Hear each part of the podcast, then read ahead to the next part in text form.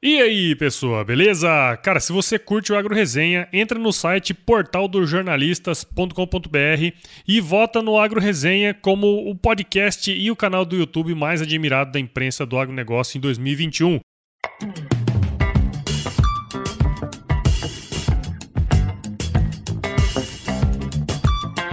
E aí, pessoa, tudo beleza? Estamos começando mais um episódio aqui do Agro Resenha e nessa semana tô aqui com uma pessoa muito especial, que é o meu querido doutor Eduardo Rara, também conhecido nas horas vagas como Doutor Vasilina, que é o coordenador dos programas Superar Comigo, Super PEC e CRM Pecuária lá na cooperativa comigo, que ele começou a trabalhar assim faz pouquíssimo tempo, foi ontem, né? Só 20 anos.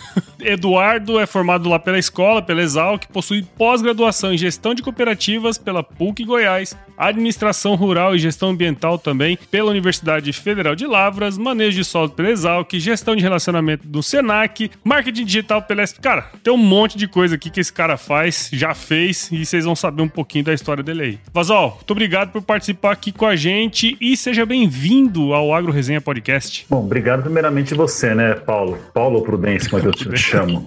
Eu te chamo de pode Paulo, ser, vai. Pode ser, pode ser, não, pode ser. Assim, muito obrigado pela oportunidade oportunidade. É legal que você tá falando, dos, você começou falando dos meus 20 anos, né, cara? E coincidentemente hoje, dia 7 de maio, eu faço 20 anos de comigo. 20 anos de 7 de maio de 2001 começou essa trajetória que eu vou falar um pouquinho aqui no, no, programa, né? Do, que é uma oportunidade legal de falar um pouco sobre cooperativismo, essa parte curricular que você falou, eu acho que faz parte hoje em dia da, da vida da gente, né? A gente fala assim, pô, eu vou parar de se formar, vou parar de estudar, né, cara? Eu acho que eu estudei mais ainda, né? E assim, áreas diversas, me, assim, entrei em várias áreas, né? Eu vejo como uma questão profissional hoje em dia esse tal do lifelong learning, né, cara? É. Tem que estar aprendendo, fazendo curso. Sim. E é aí, né, cara? Não a gente vai poder falar muito sobre isso aí nesse bate-papo aí. Mas obrigado Bom mais demais. uma vez pelo convite, Paulo. Imagina, cara, que isso. Tamo aqui, tamo junto. Você que tá aí do outro lado, que tá ouvindo aí, não perca esse bate-papo aí. Se você gosta de cooperativa, um monte de coisa nós vamos falar aí. Firma o golpe que nós já já estamos de volta.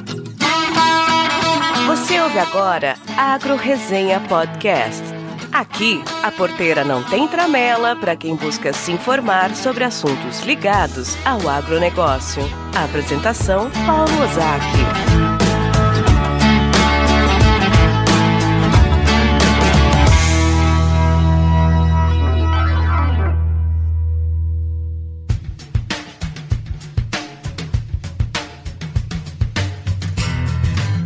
Bom, tô aqui de volta com. Ah, Vaselina, eu vou chamar você de Vaselina, cara. É muito melhor, tá certo? Eu te chamar de prudência também, então. É, mais fácil, mais fácil. Tá certo. Tamo em casa, né? Tamo tá em casa, em casa. tamo em casa, isso aí. Cara, pra gente começar essa resenha aqui, tem como você contar um pouquinho da sua história aí pra gente, irmão? Bom, vamos lá, né? Pra quem, embora eu moro aqui em Rio Verde, Goiás, no sudoeste goiano, né? Há 25 anos mais ou menos, eu sou paulistano, paulistano do Butantã, estudei Olha na escola de aplicação da USP lá, do lado da USP, morava do lado da USP no Butantã, prestei vestibular para agronomia. Mas por que escolhi agronomia, né? Eu tenho dois tios, um dele é falecido e um é vivo ainda, né? Que são agrônomos também, Ah, é? lá em Viçosa, né? Um é, é mexeu com solos em Rio de Janeiro, na Federal do Rio, Uhum. e outro é, foi professor aposentado lá na Federal de Viçosa, na parte de armaz- armazenamento de grãos. Hum. E nessas viagens que a gente ia para conhecer, né? Porque eu tenho primos da mesma idade, você acaba gostando do negócio, né? Vida no campo, Claro. tá? É mais pela diversão, então você acaba gostando pela paixão pela agronomia, né? E assim, eu gostava não tanto da agronomia em si de lavoura, né, mas me- sempre me atraiu a questão de animais, né? Pecuária sempre foi meu interesse muito grande. E acho que pelo fato de você ser paulistano, viver nas grandes cidades, o pouco contato que você tem, né, cara? Aquilo acho que quando você tem a oportunidade de falar pro campo, ver esse tipo de coisa, você fica, putz, fica fascinado. Então, Sim. foi o que me puxou para agronomia, né? Fazer é, o curso de agronomia em Piracicaba, né? E, e aí também morei na República Coração de Mãe, né? Acho que você deve falar da Coração de Mãe também, né? Grande República Coração de Mãe. Melhor república, né? Vamos, vamos, vamos falar bem a verdade, sem bairrismo, vai. Melhor bairrismo. república da Exalc. Pois é. Morei na República Coração de Mãe. De lá, né, é, eu também fiz estágio no CPZ, né? O Clube de Práticas Zootécnicas, que você também conhece muito bem, né? É. E Sem bairrismo, o melhor estágio da Exalc também, né? também. E foi a oportunidade que eu tive de tangibilizar esse sonho de mexer com pecuária, né, cara? Eu não Legal. conhecia nada, acho que hum, quando eu entrei na escola, se colocasse um galo e uma galinha, tem que esperar botar pra falar qualquer um, né?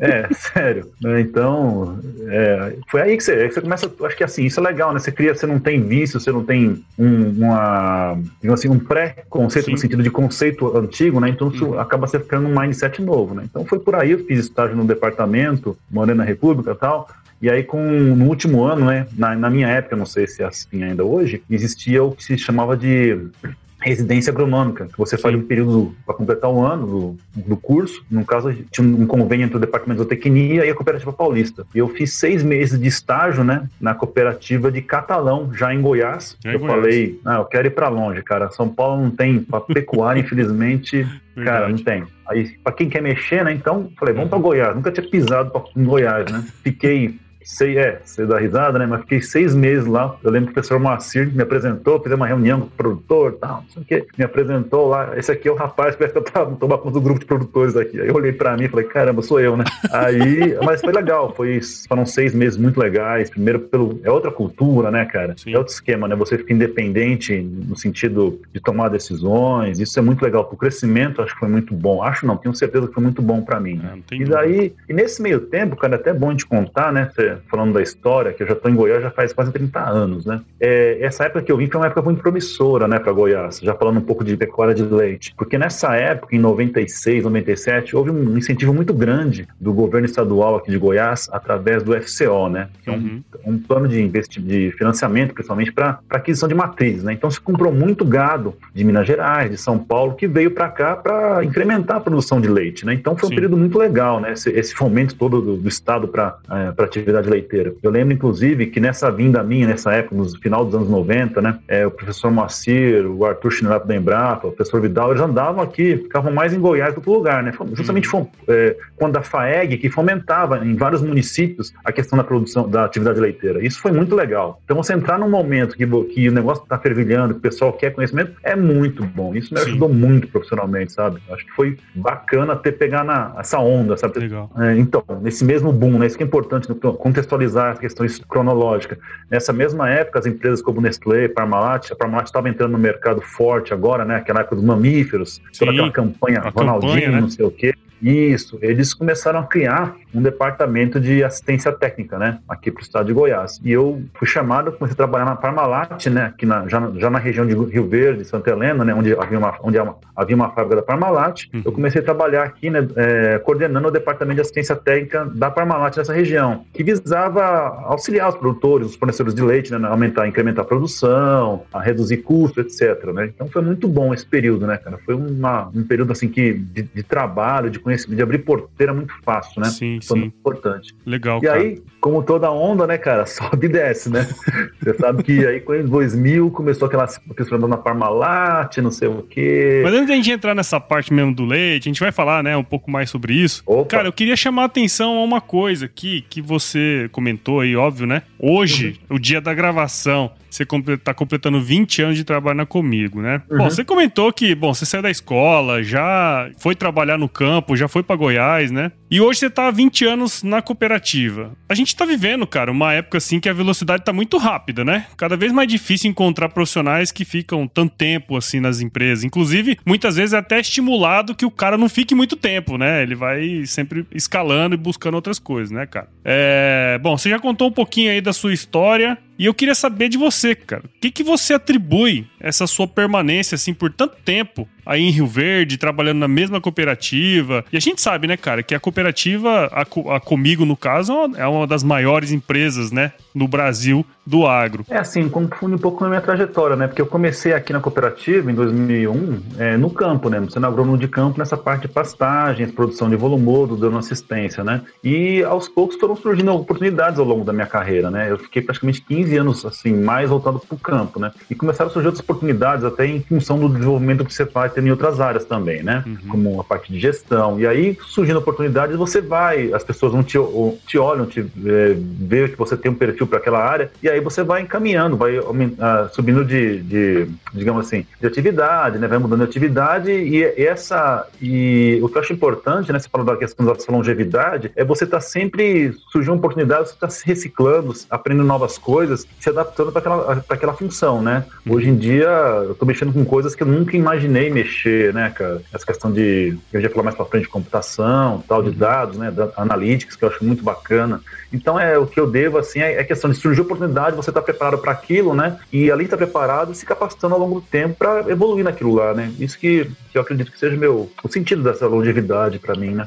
O que, que eu queria falar isso, né? Às vezes sempre a galera vem me perguntar, eu abro caixinha de pergunta ali no, no Instagram e o pessoal vem me perguntar: ah, como é que eu faço para conseguir um estágio? Ah, quando a pessoa pergunta isso para mim, eu já falo na lata, cara, você já tá atrasado. Se você tá perguntando como é que você faz para conseguir estágio, você já tá atrasado, né? Pra mim, o cara tem que ser pau pra toda a obra, né? E eu acho que o CPZ Sim. ensina muito isso pra gente, né, Doc? Sim, com certeza, cara. Assim, é, todo esse background do CPZ, os estágios que você que te permite fazer dentro do CPZ, esses ensinamentos, a filosofia de trabalho é importante para você levar para para a vida profissional, né? Uhum. É, é, lógico, no, no, no começo, no, profissionalmente, eu me baseei muito na, nessa parte técnica que a gente pega da escola, né, do CPZ. Claro.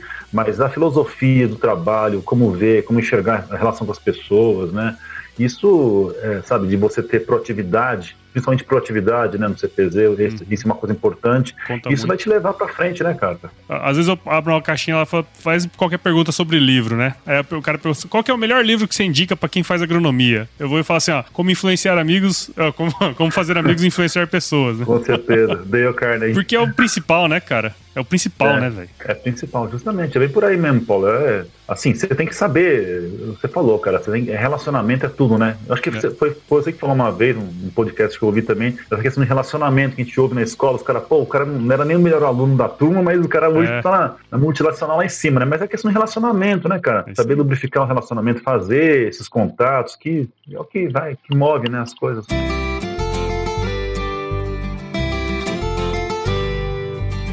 Você sabia que o mercado de biológicos no Brasil deve mais que dobrar nos próximos 10 anos? Pois é, cara, tá acontecendo uma revolução no campo e o melhor disso tudo é que o Brasil é quem tá puxando esse movimento, cara. Com isso em mente, a Biotrop, empresa brasileira que leva ao agricultor o que há de mais avançado em soluções biológicas e naturais, está trabalhando para transformar o agro, inovando com biológicos para a produção de alimentos ainda mais sustentáveis. Recentemente, nós fizemos um episódio especial aqui no Agro Resenha em que eu e o Jonas Hipólito, diretor de marketing e estratégia da Biotrop, conversamos sobre a importância e o uso de bioinsumos no Brasil, além de mostrar o que se espera no futuro, né? É fascinante, cara. Ouça esse episódio aqui no Agro Resenha e acompanhe o trabalho da Biotrop em www.biotrop.com.br. Eles mantêm um blog super atualizado com muito conteúdo sobre biológicos, então vale muito a pena conferir. Lembre-se também de seguir a Biotrop no LinkedIn, Instagram, Facebook e Twitter. É só procurar por Biotrop BR. Biotrop BR é tudo junto, tá? Biotrop Soluções Biológicas. Semeando biológicos, cultivando vida. Você já começou a falar um pouquinho ali, agora vamos entrar nessa, nessa parte que eu acho muito legal, porque você sabe, né? Também trabalhei com leite. Ó, ah, várias, várias coisas, né? A gente tem em comum. A gente morou na Coração. Olha, primeiro, a gente fez Opa. agronomia, moramos na Coração, fizemos CPZ, somos japonês e trabalhamos com leite. Só que você continuou, eu fiquei aqui. Eu corro.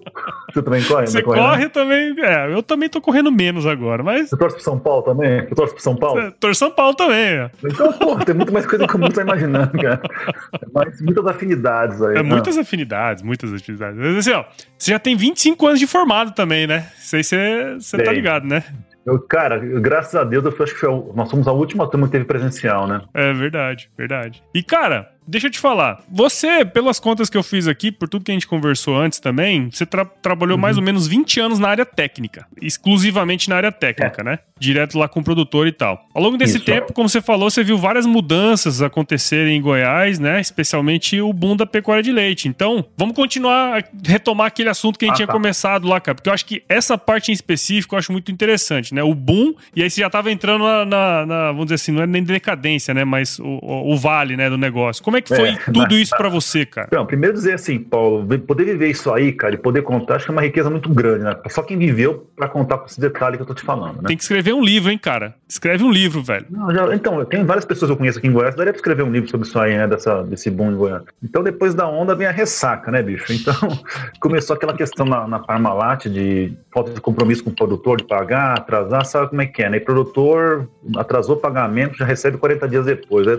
atrasou o pagamento e começou a entrar essa questão da, da, do problema, problema financeiro da Parmalat. A primeira coisa que eles cortaram, se adivinha o que foi, né? Claro. Assistência técnica, né? Aí eu fiquei, putz, fiquei na mão, né? Tava aqui em Goiás, tá? Tentei outra, assim, e continua, um momento assim, embora tinha cortado da Parmalat, o momento continuava assim, legal, né? Investimentos tal. Participei do treinamento do Educampo, né? Que o pessoal faz todo, o pessoal, um saudoso professor Sebastião Teixeira Gomes, fui lá, surgiu uma oportunidade para mim em Cássia, né, na cooperativa de Cássia, mas eu estava aqui em Rio Verde, e aí mandei o currículo para comigo e foi embora, né? E nesse meio tempo de comigo, agora, tô dando só da cooperativa desses 20 anos, cara, e no que você está falando aí, eu vi muita coisa mudar, né? Nos anos início de 2001, começou, já, já tinha uma noção de que era parceiro rotacionado, e eu peguei, cara, uma época que a pessoa trazia de Piracicaba ia lá hum. na escola ver trazer muda de napier, cara, pra plantar Nossa. aqui. Sendo que tinha pânico da Panonopau aqui, né? Mombasa na época, Tanzânia, esses negócios. Eu lembro, cara. Esse, na verdade, o capim elefante, né, que tem ali em cima, né? Justo, Nossa, aquilo ali ficou é. tão famoso, né, cara? Que todo mundo queria aquele capim elefante, né? É, e os caras já vinha, trazia pra lá, queria implantar elefante, cara, sem saber o trabalho que dá. Aquilo é igual plantar cana, né? Nossa, Porque tem que arar, truncar, não sei o quê. Tendo, sendo que. Aí você vai, né? Ver implantação nessas áreas. Aí aqui tudo, tudo aqui é muito grande, né? Você fala, ah, vou. E aquela filosofia que a gente vê do CPZ, né? E se leva pra vida, né, cara? Primeiro faz pequeno, testa, deixa o cara errar. Você faz uma adubação pesada numa área pequena, não vai quebrar o cara. Aqui os caras já querem adubar, não, vou fazer um piquete de. Fazer, vou intensificar lá, 3 hectares, né? Você fala pro cara, vamos começar com 3 hectares, o cara tem 3 mil alqueires. Não, já quero fazer 400 alqueires de pasto. Então, toda essa questão, né? Sim. Educar o produtor para isso, né? De que vamos fazer pequeno, bem feito, de repente você não precisa trocar o capim. Então, tudo isso eu passei, eu vivi também isso aí, né? Toda essa questão de. Então, não, não precisa buscar na pia. Nós temos, vamos usar as forrageiras que tem por aqui. Tem Mombasa, tem Tanzânia, tem Brisanta na época, e aí vai. Foi esse tempo todo, pude ver isso aí. Um outro marco importante nessa, nessa questão do leite que eu vejo também, aí começou a crescer essas atividades leiteiras, né? Dificilmente, cara, na, quando em 2000 e pouco, o cara que dava leite era 600 litros, né, cara? É. E aí entregava latão, aqueles negócios todos. Aí começou a granalização do leite também em Goiás, né? Acabou latão, acabou, não acabou latão, porque ainda tem CV, mas o processo de granalização fluiu, né? Tanto expansão coletivo, as associações, aí começou a passar a ter coletivo individual. Então tudo se pôde ver, né? Nessa parte de, de produção de leite. Mais recentemente, aí nos últimos, sei lá, 12, 15 anos, mudança de alguns paradigmas, né, cara? Uma coisa interessante que dessa vida profissional, dos vários cursos, eu pude ter fazer o curso do, do Arthur Chinelato, uhum. que é formado na escola também, doutor nosso, morando no coração, do CPZ, Sim. e da questão de, do programa Balde Cheio, eu pude participar do Goiás Mais Leite, que seria a versão do Balde Cheio aqui em Goiás, Legal. e implantar irrigação, cara. Irrigação, isso em putz, 2000 e 10, 12, por aí, uhum. né? Começamos a fazer irrigação, cara, do nada, né? Ninguém te mexia com irrigação, tinha um cooperado aqui que irrigamos um hectare, ah, vai irrigar do quê? Não, tem umas mudas de tifto aqui, vamos plantar tifto, cara. Ninguém tifto. tifto de rubavé é a mesma coisa, né? Uhum. Começamos a irrigar tifto. E aí começa, né, cara? Mudar a paradinha. Pô, tem uns caras irrigando tifto. E aí fazia visita do pessoal, começava a vir visitar, né? E isso fez uma mudança louca. Aí, mais louco ainda foi o, a minha ideia de jogar por que não fazer sobre a semeadura de aveia preta em Goiás? Ah, mas em Goiás é quente, cara. Mas, cara, tem foto período, diminui, vamos jogar. É um hectare, por isso que aquele negócio de um hectare e fazer um hectare, sim, dois hectares é importante, né? Se você errar, você não vai quebrar o cara, você fez um hectare. Primeiro ano, cara, legal. Cama de frango, cara. Quem jogava cama de frango em pasto? Ah, joga 500 quilos. 500 quilos dá nada, dá meio.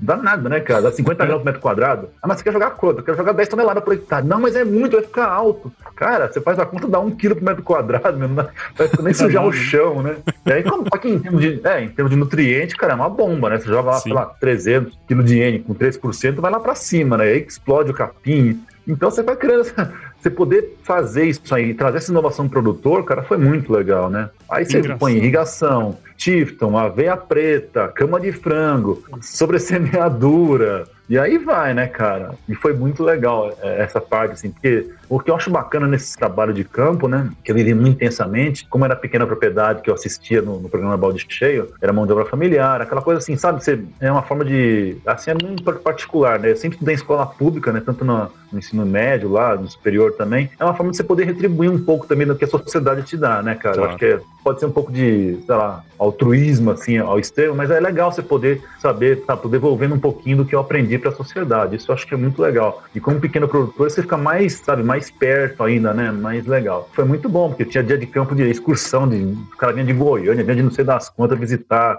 De sábado, eu ia lá de boa, cara, explicava, recebia produtor. Isso é muito jóia, né? É muito massa, então, cara. Aí você vê que é a recompensa profissional, né? Isso foi muito legal. Não, aí começou a surgir essas oportunidades, né? você começa, e você começa a mexer com custo também, né, cara? Porque não é só a parte, a parte viável. Talvez isso que as pessoas enxergaram em mídia mudar um pouquinho mais para focar mais a parte de gestão, né? Legal. Como você tinha a questão de custo bem feito, né? Tudo anotado, ó, custo operacional, custo operacional total, né? Custo do boleto de leite, fazer lá um 80-20 para ver o que estava dando impactando mais no custo, isso acaba te puxando para outras áreas, as pessoas começam a te ver com outra maneira, né? Sim, sim. Cara, eu tive a oportunidade de trabalhar em uma fazenda, uma propriedade, né, de um familiar também, lá em Jacareí, que fazia parte do programa Balde Cheio, né? E uhum. só resgatando aquilo que você falou, né, da, da questão social, né, cara? É, era muito perceptível, e aí puxando o gancho de todas essas mudanças de paradigma, né? Que para nós parece uhum. ser muito pequeno, mas pro pequeno produtor que aplica aquilo ali é muito grande, né, cara? E é eu verdade. lembro, assim, muito desse episódio que eu fiz, eu fiz estágio nessa fazendinha, uma fazenda de 1,2 hectares do programa Balde Cheio. E uhum. eu lembro, cara, que quando eu cheguei lá, ele já tava, ele já era uma referência no programa Balde Cheio, ali na região de Jacareí, ali, né? Uhum. Eu lembro que no dia que eu cheguei lá, ele tava comprando um carro. E aí, uhum. cara, foi uma, tipo, meio que uma, uma festa, assim, né? Na, na casa, porque, bom, agora ele ia poder buscar as coisas de carro, podia fazer as coisas de carro, sabe? E aí a gente vê o real sentido, né? De quando você aplica a tecnologia. A tecnologia que nós estamos falando, nós não estamos falando nem de celular, nada disso, né, cara? Não, a tecnologia agrária, de, de, de, ciências agrárias que você aplica ali e muda a vida de uma pequena família, né, cara? Isso, porra, a, a gente, eu tô falando aqui, eu tô até arrepiando, cara, porque isso é uma coisa, assim, que que transcende, né, cara, a questão técnica e tudo mais, né? Que é realmente o sentido que faz da gente trabalhar com essas coisas, né? É, assim, na mesma situação, nesse produtor que eu tinha lá, né, eu, em vez do carro, ele comprou um ar-condicionado. Ele falou, pô, ar-condicionado, né? Poxa, eu tô trabalhando aqui, eu, a esposa e o filho, né, cara? Eu acho que eu mereço dormir melhor à noite, né? Cara, tem toda a razão, meu. Às vezes, sabe, a gente fica. Isso aí que você falou, são coisas pequenas, mas que tem um significado e importância. O cara trabalha o dia inteiro, por que não ter um conforto, né? A gente às vezes quer cobrar demais mais das pessoas e não, não pensa nos meios, né, cara? Que é, é extremamente exato. importante, né? Exatamente. É bem cara. legal. Muito é bem bom, bacana mesmo. Tipo, acho que todo mundo devia passar por isso, né? Acho todo é. mundo, todo mundo, cara. Todo mundo tinha que passar por isso para entender que tecnologia não é só o celular, não é só, né? Tecnologia é você pegar aquilo que já existe e aplicar e mudar a vida das pessoas, né? Tecnologia é só o meio, é. né, cara? Eu acho que esse é um ponto que, é, que, eu acho muito louco aí.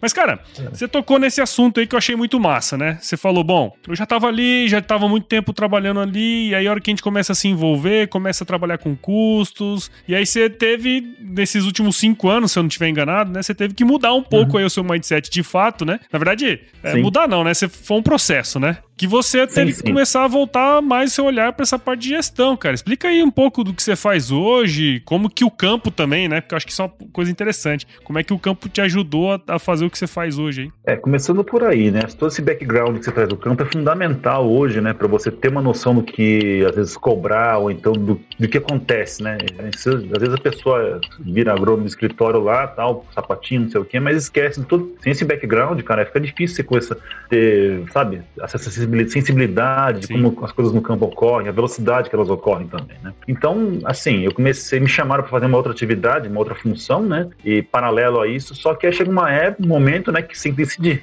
ou eu passo por parte para um lado ou eu partir para o outro. Aí eu aceitei o desafio dessa parte de gestão, né? Aí realmente eu virei plano de escritório, né? Mas foi um desafio assim que eu não conhecia nada de gestão, nunca tive muito pouca coisa. Eu tinha uma base de custo, mas bem do balde cheio e do, do campo, né? Mas aí é aquele negócio, né, cara?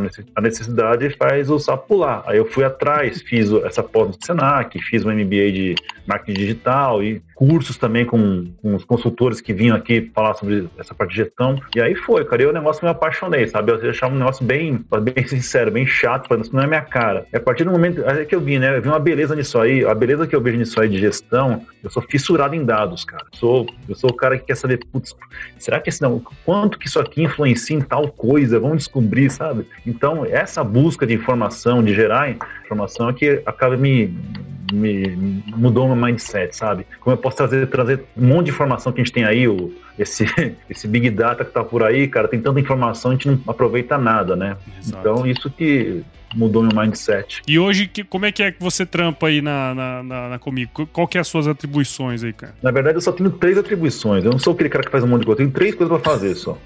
é, é sério. Não é você falar, ah, eu tenho... Não, tem três coisas. A primeira delas é esse programa Superar, que é um programa de gestão de atendimento dos cooperados de pecuária, né? Então, eu, embaixo de mim tem todo um guarda-chuva de veterinários, são quase 40 veterinários que estão distribuídos nas diferentes lojas da Comigo e fazem todo atendimento, vendas, atendimento de relacionamento, assistência técnica para os cooperados, certo? Então eu faço toda essa parte de gestão disso aí, as métricas, as medições, as metas. Fora isso, é, eu tenho o programa Superpec, que é um negócio que eu também não conhecia, que é um programa que a gente fez em parceria com o pessoal de Viçosa, né? É um software de gestão de agricultura, de pecuária de leite, corte, tanto parte de zootécnica como financeira, então nós estamos evoluindo com isso aí também, é uma coisa que eu estou desenvolvendo, assim, uma outra coisa que eu comecei a aprender, que eu achava que só, era simples, né, tá aqui na web é só passar pro celular, não, não é assim, cara. se a iOS é de um jeito, se, sabe, é. se Android é de outro, tem todos os negócios, tem tudo isso aí, adesão, é todo, então, é, é assim, numa escola, realmente é bem legal, né, treinar as pessoas, treinar, capacitar, mídia, funcionalidade nova, ah, eu quero que lê baleia, agora conversa com a balança eletrônica, então tudo isso eu estou aprendendo também, né? Legal. E a terceira vertente, cara, essa parte realmente de, de gestão de, de, inteligência mesmo, de um pouco de mercado, né? Que eu estou entrando agora. De analisar dados, de vendas, de potencial de mercado, share, essas coisas todas, né? Então, só faço essas três coisas. O que eu faço a mais aí. só essas três coisinhas, né? É, é, é bem tranquilo. Não adianta falar que você faz. É, três, três. Você faz é mais que isso aí, eu tô mentindo, entendeu? Cara, mas assim, se você parar pra analisar aí tudo que você tem, tem feito, né? Tudo que você estudou aí pra estar tá aí fazendo esse negócio, uma baita mudança, né, cara? Uma visão totalmente diferente Sim. do negócio, né, cara? Isso é muito estratégico no fundo, no fundo, né? Pra, pra, pra cooperativa, né? É muito estratégico. A gente tem, hoje, assim, é, a gente trabalha com, cara, coisa que nunca a gente ouviu falar, de ERP, BI, Sim. entendeu? Analytics, é, levantar painel, constrói painel, dashboard, esse negócio. E hoje, assim, modéstia à parte, cara, eu, eu tive que aprender tal do Analytics no. A gente mexe com o nosso RP aqui, é o SAP, né, da Alemanha, Sim. e uhum. ele tem uma plataforma que é o SAP Analytics, né? Cloud. Permite você criar dashboards. Eu tô criando dashboards, cara. Tô fazendo indicador, eu mesmo tô criando indicador. E que isso que é importante, né? Essa visão do campo. Saber o que, que tem. Ah, é, né? Você buscar as informações. Isso aqui é importante, porque isso aqui, por exemplo, preço de leite, será que influencia na, na venda de ração? Você sabe, começar a criar dashboard, falar qual que é a relação que tem. Isso é legal, cara. Mas tem que ter um background de trás, é saber o que é importante, o que é relevante. Sem né? dúvida, Isso é bem dúvida. bacana. É, eu sempre falo pra turma, né? Tem muita gente que trabalha com dados mas o dados por si só, ele não é nada, né? Não quer dizer nada, né, cara? O, o importante é o que você tira dali de informação que de fato vai fazer a diferença lá no, no, no, final, né? É, cara, esses dias a gente tá mexendo com, com os dados de vendas, de algumas coisas assim, cara, o Excel bugou, né? Que nem o pessoal fala, não dá conta, cara, é muita informação. Todos, né? E aí você joga no BI, que processa isso aí melhor, né? Te faz os dashboards. Então, é coisa que eu nem imaginava, né? E hoje em dia já fazem parte da minha rotina, né? Legal. E tô gostando bastante disso aí, viu? É muito legal. Não, é muito legal mesmo, muito legal.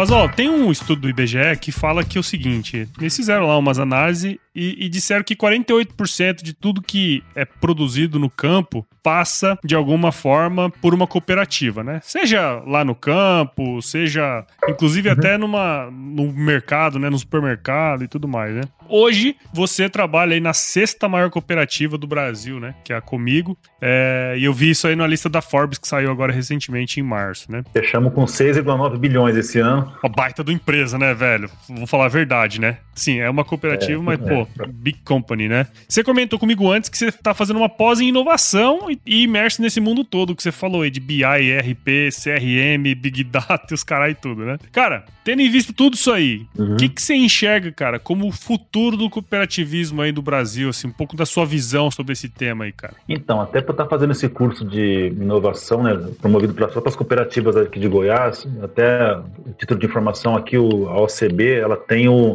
um hub de inovação de tecnologia, né, para as cooperativas. Então, eu estou vendo que esse, esse crescimento nessa área de, não só de inovação, que eu falo de tecnologia, assim, ah, criou um chat, criou não sei o quê, não, mas assim, uhum. inovação de processos também, né, cara? Novas formas de fazer gestão à vista, né, Scrum, essas coisas tão, tão, são, têm que ser implementadas na cooperativa, né? Lean, gestão Lean, essas coisas estão tão junto, paralelamente com a questão de inovação tecnológica. É muita cooperativa hoje fazendo, ah, você vê o caso da Coplacana, eu tive lá, conheci o pessoal, a Coplacana ela tem uma parceria lá com Sim. aquela arroba tech, né? Que é uma balança digital. Então, quer dizer, são coisas que as cooperativas estão começando a pescar, entendeu? Muitas cooperativas aí têm serviço, ah, nós, nós mesmos, então, questão do Super PEC, não era um serviço nosso, cara, é um negócio nós estamos pegando. Então, eu vejo assim, talvez um pouco mais devagar, mas já não tem nada para isso, as cooperativas buscando esse tipo de, de interação com inovação, até porque, né, cara, é uma coisa que é um grande desafio das cooperativas agropecuárias, principalmente a questão da sucessão familiar, né? Essa, esse pessoal tá passando a, a bola para os filhos. E o tipo de lidar com as pessoas, com os filhos, é totalmente diferente com os pais, né? Os pais são talvez mais presenciais, né? De ir lá no balcão na cooperativa, no, no relacionamento com um vendedor que ele conhece há muito tempo. Já os filhos não, eles vão querer resolver as coisas pelo WhatsApp, né, cara? Oh, me manda a cotação, aí eu tô te mandando. Então, você adequar isso é, uma, é, um, é, um, é um desafio, é uma oportunidade também para as cooperativas, né? Então, eu vejo as cooperativas caminhando nesse sentido, cara, se adequando a essa demanda, porque tá, o mundo está girando, estão vindo agricultura, cara, agricultura de precisão, tecnologias embarcadas, elas estão aí. Então, a cooperativa tem que prestar também serviço, saber chegar lá, pô, eu tenho uma máquina aqui com tecnologia embarcada, né? Então, os caras têm que saber também a campus regular, como é que é, analisar os dados, né? Que tem uma pancada de dados hoje que você não, Será que isso aqui conversa com isso, né? Então, eu vejo que elas estão caminhando, né, né, nesse sentido, para buscar se adequar em Cara, eu tive, eu tive, acho que foi 2016, cara, 2016, 2017, eu fui para França, né? Numa missão técnica aqui da, da época que eu uhum. trabalhava na, no IMEC, na Famato nós visitamos a maior cooperativa é. da França lá, até esqueci o nome da cooperativa. E nós visitamos o, alguns cooperados dessa cooperativa, né? E eu achei muito interessante uma coisa que eu vi e que você comentou aí que eu achei muito legal. Que é o seguinte: muitas vezes é a cooperativa uhum. o elo de ligação entre o que está acontecendo em termos tecnológicos com o, o, produtor final, né? Porque querendo ou não, é óbvio que tem cooperativas que têm grandes produtores cooperados. Mas se você for pegar a história, inclusive, da cooperativa, é você pegar um monte de gente pequena e fazer essa turma ficar grande, né? É, de modo que você consiga é, trabalhar melhor uhum. custo, compra e tal, essas coisas, né? E aí eu achei muito interessante, cara, porque eles pegaram lá uma, uma dessas startups que trabalha com agricultura de precisão, imagens de satélite, drone e tal, que faz todo um, um, mapeamento das áreas dos cooperados, cara. E aí eu cheguei lá no cooperado, o cara devia, devia ser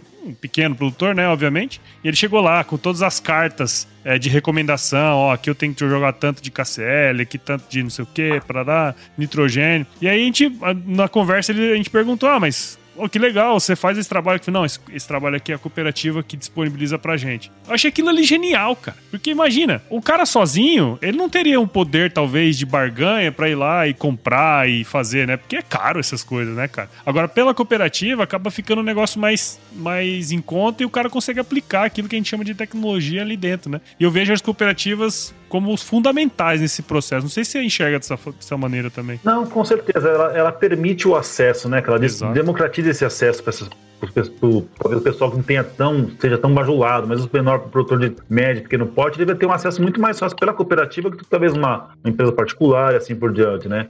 E, se, e é muito mais fácil também, pô, ah, com quem que eu falo, é, o relacionamento, ele conhece o agrônomo já que atende ele, né, cara? Tem tudo isso aí. Isso, assim, abre uma porteira muito grande, né, que o Claro. Assim, é questão de confiança também, né, cara? A cooperativa tá lá, Sim. não vai fugir de lá, ninguém vai, vai te colocar uma tecnologia é. aqui, tô indo embora amanhã, né? Sim. né? Você até sabe quem cobrar, né? Tá no terceiro andar naquela sala lá, o dono do negócio. O presidente da cooperativa tá lá. E querendo ou não, hoje eu vejo assim muito que as empresas, né, elas que acabam fazendo esse papel de elo. E óbvio, tem empresas que são confiáveis, tem empresas que não, uhum. né? Então, eu vejo que a cooperativa, em, as cooperativas em geral, elas têm uma confiança maior do produtor, né? E talvez essa seja a barreira que pode ser rompida, né? É entrar pela cooperativa, né, cara? É, a nossa porteira é bem mais. A gente tem portas abertas, assim, o acesso é muito mais fácil, né, cara? Quem que é aquele cara? É da cooperativa, né? Não é uma empresa que tá vindo lá, ah, é. eu vim bater na porta, eu sou fulano e tal, né? Então isso é com certeza, você falou facilita demais. Eu já tive no campo, eu sei, facilita demais Sim. a vida quando você fala que é cooperativa, melhor, né? né, cara? É, tá, é, é, pessoal de casa, é pessoal de casa. Faz até café, é, né? Melhor, é pessoal de casa, né? pão de queijo. Ô, oh, café, Aí pão de queijo, bom. bolinho, Opa!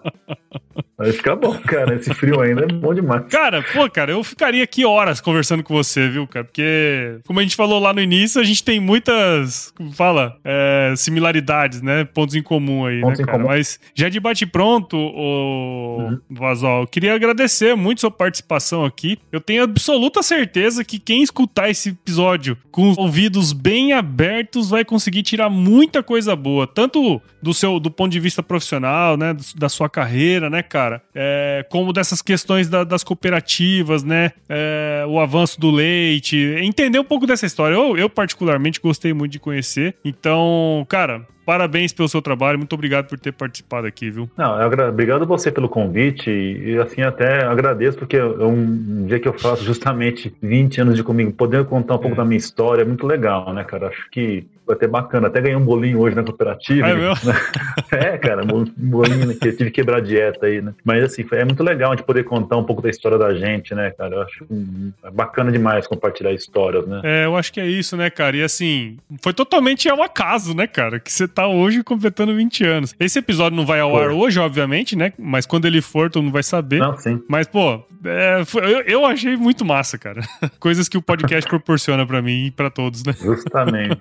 É isso aí, cara. Que legal, cara. E, cara, como que a galera aqui do Agro Resenha pode, de alguma maneira, acompanhar o seu trabalho e como é que acompanhar suas corridas? Eu não falei antes, mas o Eduardo ah. Rara é um baita do maratonista aí, hein? Ah, deixa eu falar rapidinho dessa maratona. São, já foi é, desde 2013, né? Eu faço maratona, então são oito anos maratonando. Ano passado eu tive que fazer uma virtual, né? Mas eu fiz os 42. Isso é um, uma história longa. Também é outro podcast, né? Mas é um negócio bacana. Outro podcast. É onde eu relaxo, assim, mas assim, é onde eu relaxo, onde eu penso muito sobre essas coisas, né? De, de trabalho. É um momento que você tá. Que é engraçado, né? A mente tá correndo e a mente também tá pensando, né? Um momento, a melhor hora pra resolver problema é, é, quando você treina, quando você faz uma prova, quando você tá correndo um longão de 21 quilômetros. Eu acho que é, é muito bom pra mente da gente, né, cara? Você ter isso aí. É, eu dei uma parada, eu preciso voltar porque isso uhum. faz falta, cara. Ano passado eu fiz até é as reflexões agro-podcastais pós-treino. Não sei se você chegou a ver algum videozinho que eu fiz ano passado. Não, não.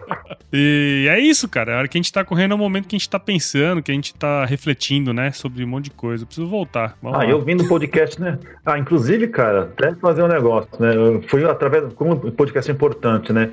Você lembra que eu te mandei um WhatsApp, um e-mail, não lembro, a respeito do curso do, do inglês da Rízia, né? Sim, sim. Foi ouvindo no, no podcast de você que eu falei, não, cara, esse negócio eu vou, achei eu fiz, né, cara? Eu fiz inglês agro lá, super satisfeito, gosto pra caramba. Legal. Então é assim, a gente pode pegar informação, informação tá aí, né? Você fala, pô, é? o Paulo entrevistou, vou, vou ouvir, vou perguntar. Então, quer dizer, ponto pra você também aí, cara. Valeu pela dica, eu super satisfeito. Bom demais. E é engraçado, né, cara? Porque às vezes as pessoas ah, é só um podcast, é o Paulo entrevistando alguém lá, né? Mas foi o que eu falo, eu, eu, eu, sempre falo pra turma. Se você escutar o podcast com um ouvido diferente, com o ouvido atento, você consegue tirar muita coisa boa, assim, cara. E, e aí, esse é um caso, né? É, tem a diferença de ouvir e escutar, né, cara? Ouvir e escutar. É, é diferente. É isso aí. É mesmo por aí mesmo, cara. Mas legal. Ô, fala aí um lugar aí que a turma pode te encontrar, sei lá. Ah, Instagram, né, cara? Instagram, né? Edu Rara, Rara Edu. Aí tô aí, Rara Edu, né? Rara Edu. Rara Edu.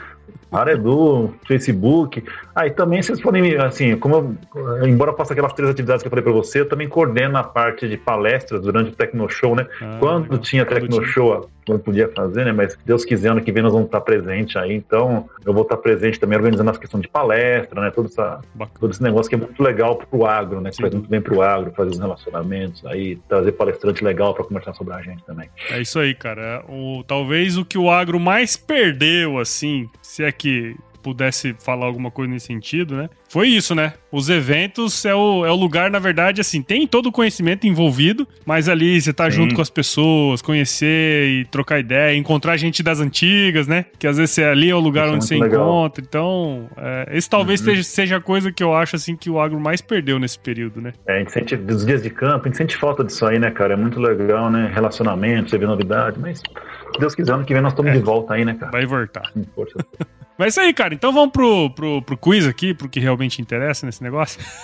Ah, tá certo. Então vamos lá. Pode fazer o quiz aí, seu. Quiz! Bom, você já deve ter escutado, né? Mas eu vou te fazer algumas perguntinhas e responde a primeira coisa que vier à sua cabeça, tá certo? Tá bom. Vamos lá. Sua música antiga predileta, cara. É Every Little Thing She Does Is Magic. The Police. É isso aí, ó. Anos então, 80. Anos 80 na brasa. The Police. tudo que, cara, tudo que for dos anos 80, nacional e internacional, é show de bola. tudo que ah, for dos 80 é show de bola.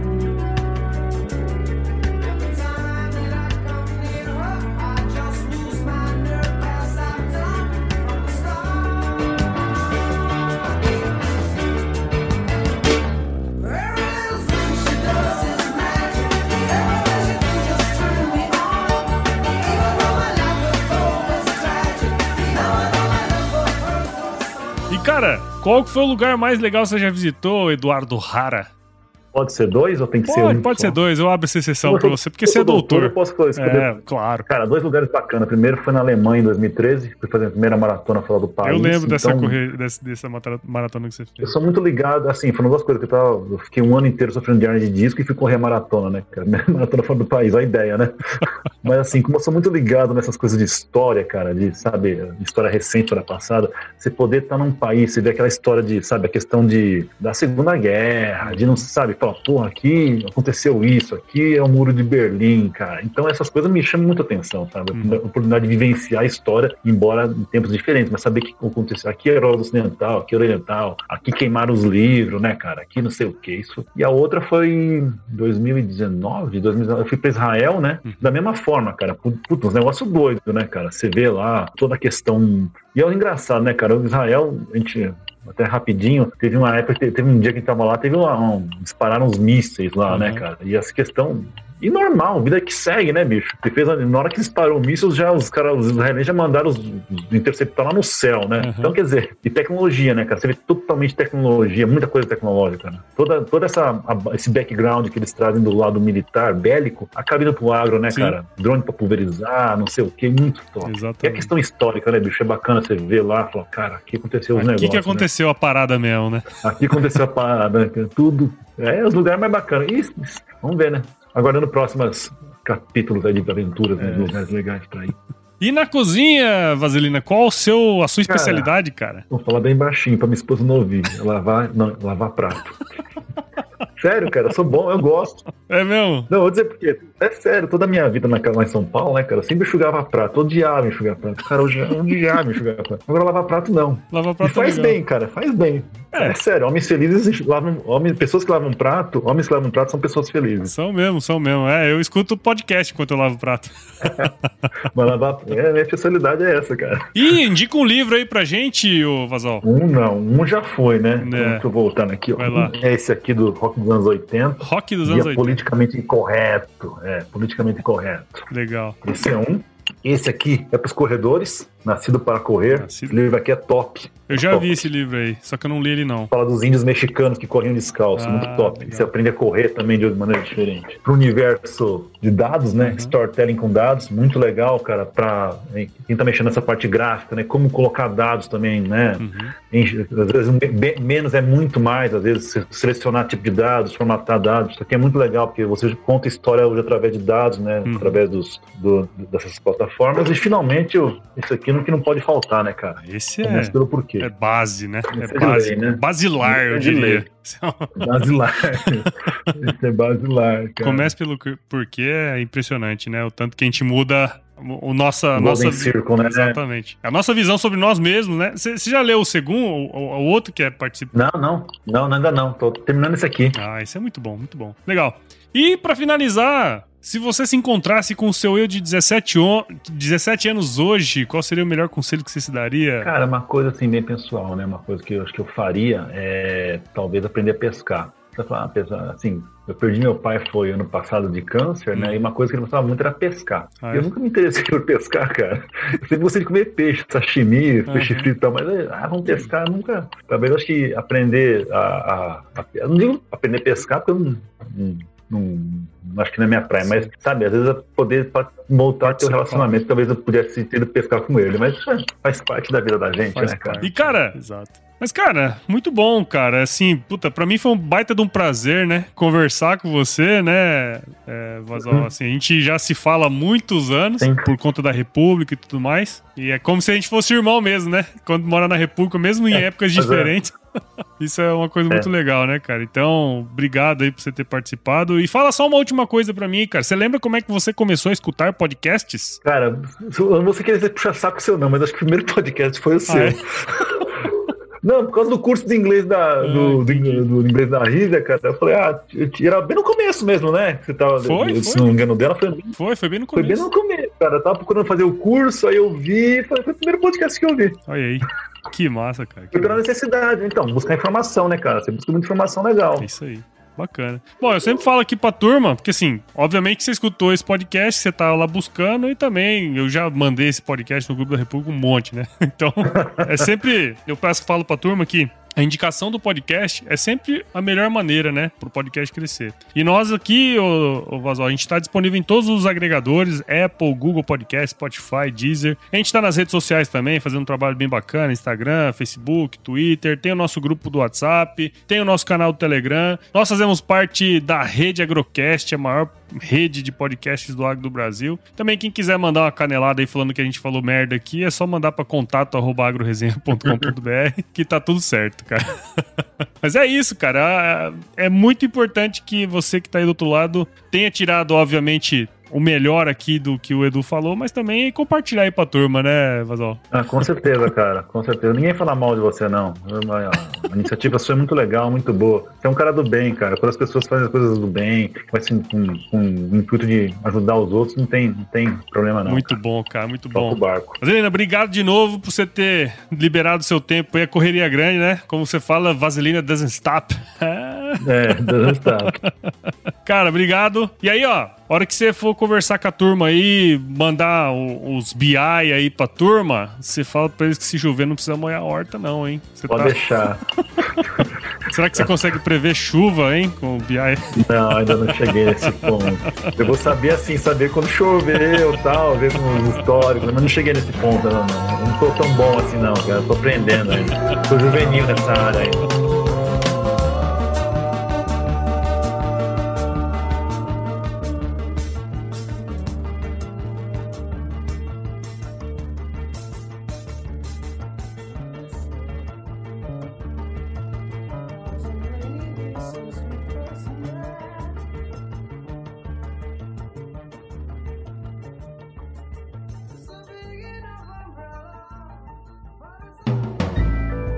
Mais um produto com a edição Senhor A.